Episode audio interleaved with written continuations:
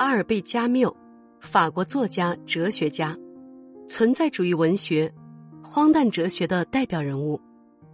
于一九五七年获得诺贝尔文学奖。加缪在他的小说、戏剧、随笔和论著中，深刻的揭示出人在异己的世界中的孤独，个人与自身的日益异化，以及罪恶和死亡的不可避免。但是他在揭示出世界的荒诞的同时，却并不绝望和颓丧。他主张要在荒诞中奋起反抗，在绝望中坚持真理和正义。他为世人指出了一条基督教和马克思主义以外的自由人道主义道路。他直面惨淡人生的勇气，他知其不可而为之的大无畏精神。使他在第二次世界大战之后，不仅在法国，而且在欧洲，并最终在全世界，成为他那一代人的代言人和下一代人的精神导师。下面我们一起来听加缪在诺贝尔文学奖上的获奖感言，标题是《写作的荣光》。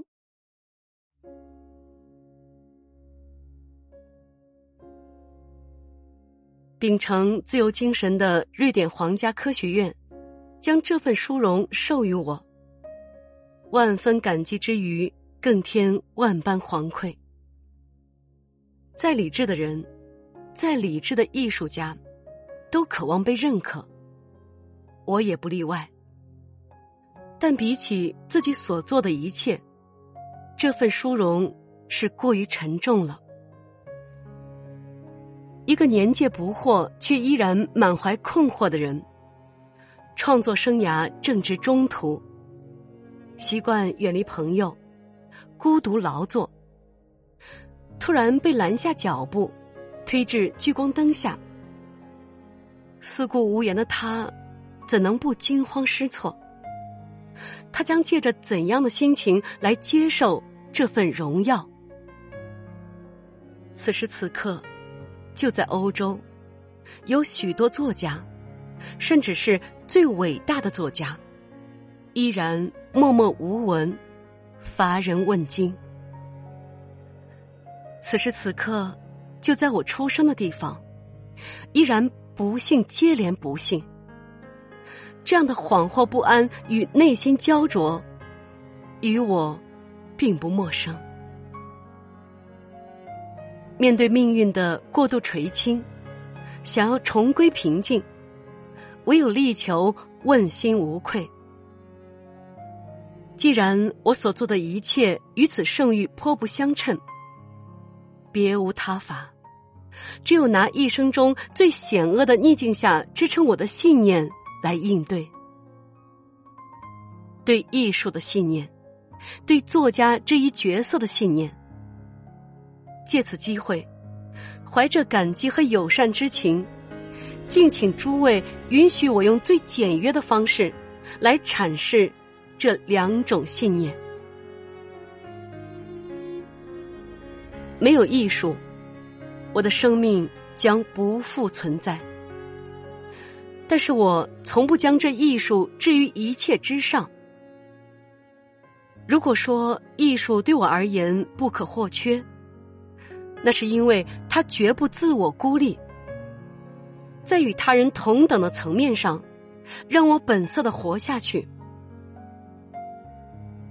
我觉得艺术不应是独自享受，而是一种方法，用它来感动最大多数的人，向他们奉献一种超乎苦痛和普通欢愉之上的形象。他迫使艺术家不再自我孤立，让他臣服于最卑微、最普遍的真理。通常选择献身艺术的人，都曾自视与众不同。然而，他很快会发现，自己的艺术、自己的与众不同，往往就是扎根在与所有人的相似之中。艺术家。就是在自我与他者不断的交往中，在半途不可错过的美景中，在无法抽离的群体中，慢慢锤炼自己。因此，真正的艺术家看重一切，他们逼迫自己去理解，而不仅仅满足当个评判者。在这世上，他们必须选择一个阵营，那一定是代表某一集团的立场。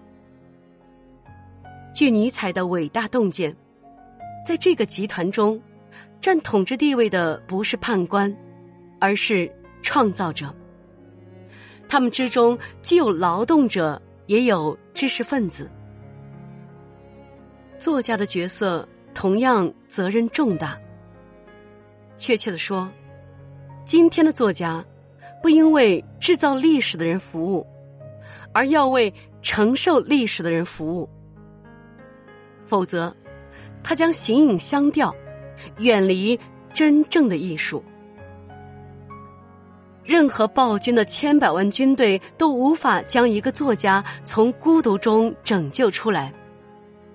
尤其当这个作家同他们的步调一致的时候。相反，一个无名囚徒的沉默，一个被遗弃在世界另一个角落、百般受辱的囚徒，就足以将作家从流放中召回。就算这个作家身处幽静，只要他不忘记这种沉默，用艺术的种种方式来张表这种沉默。我们之中没有一个人能强大到不负这一使命，但是在作家漫长一生的境遇中，晦暗也好，腾达也好，在暴君的铁牢中也好，能自在发出声音时也好，只要他尽力做到为真理服务，为自由服务。他就能重新找回勃勃而富有生机的集体情感和支撑，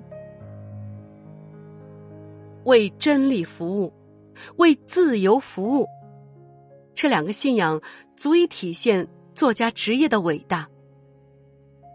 如果作家的使命是团结尽可能多数的人，那就只有容忍谎言和奴性。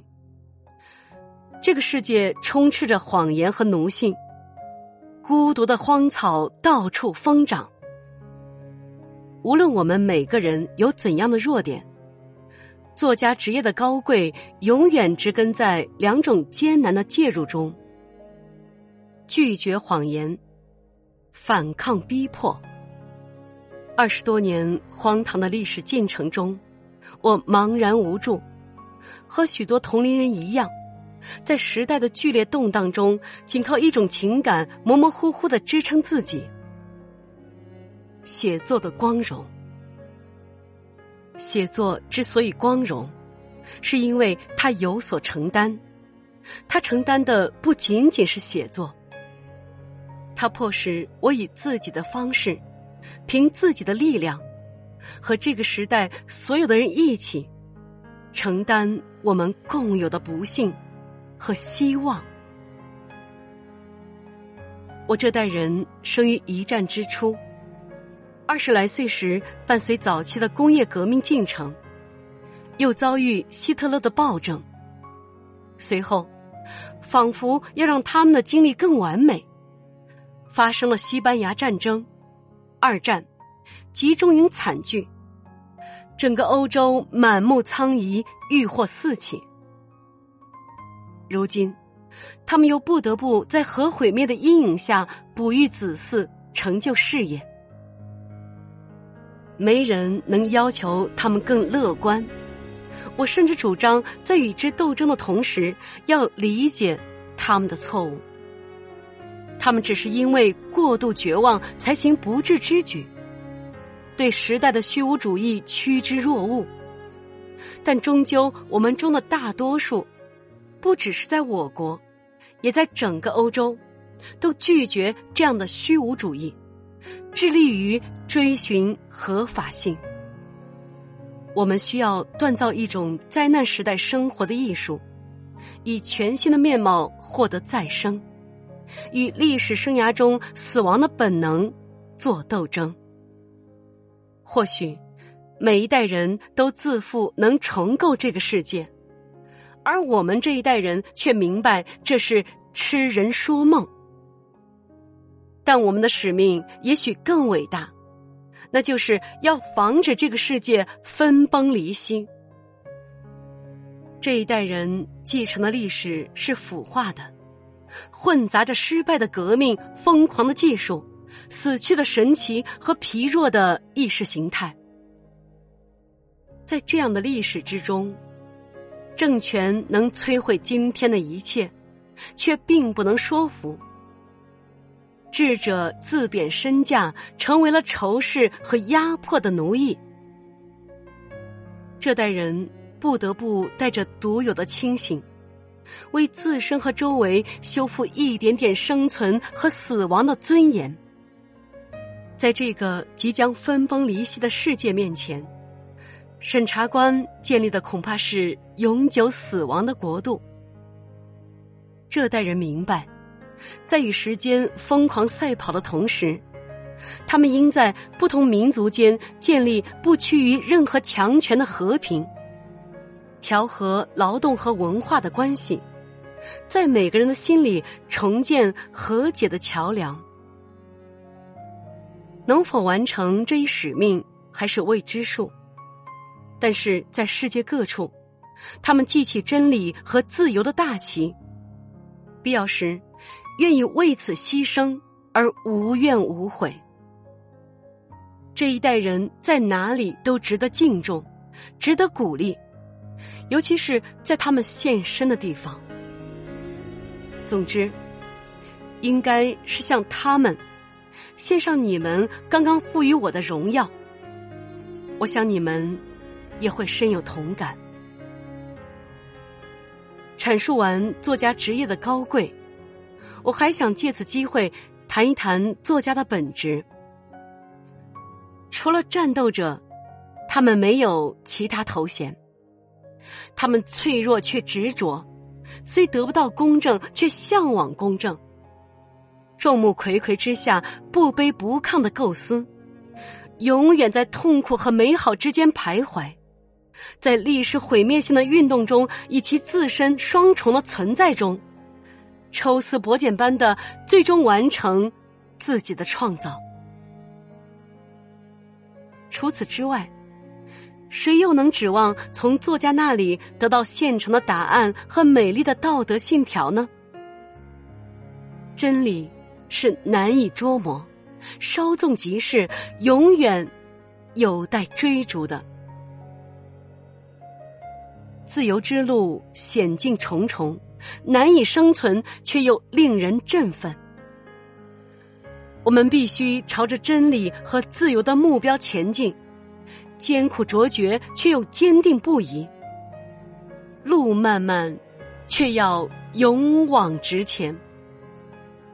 从此，哪个有着自知之明的作家还敢自诩为道德说教者？至于我本人。再次重申，我绝不扮演这样的角色。我从不曾放弃过追求光明、感受存在的幸福、向往少年时自由自在的生活。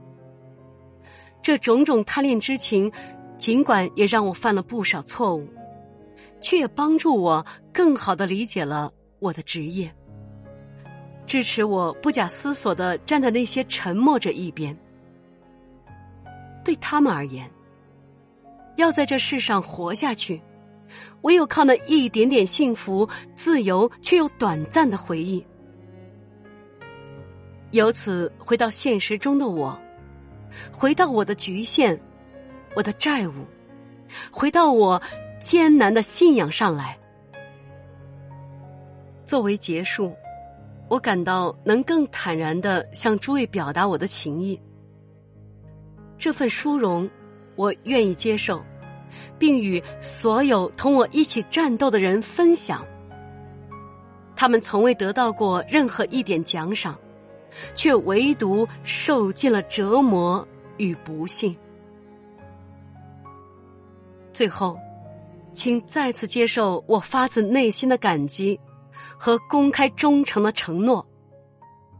这一古老而忠诚的承诺，是每一个真正的艺术家每天面对自己默默必行的功课。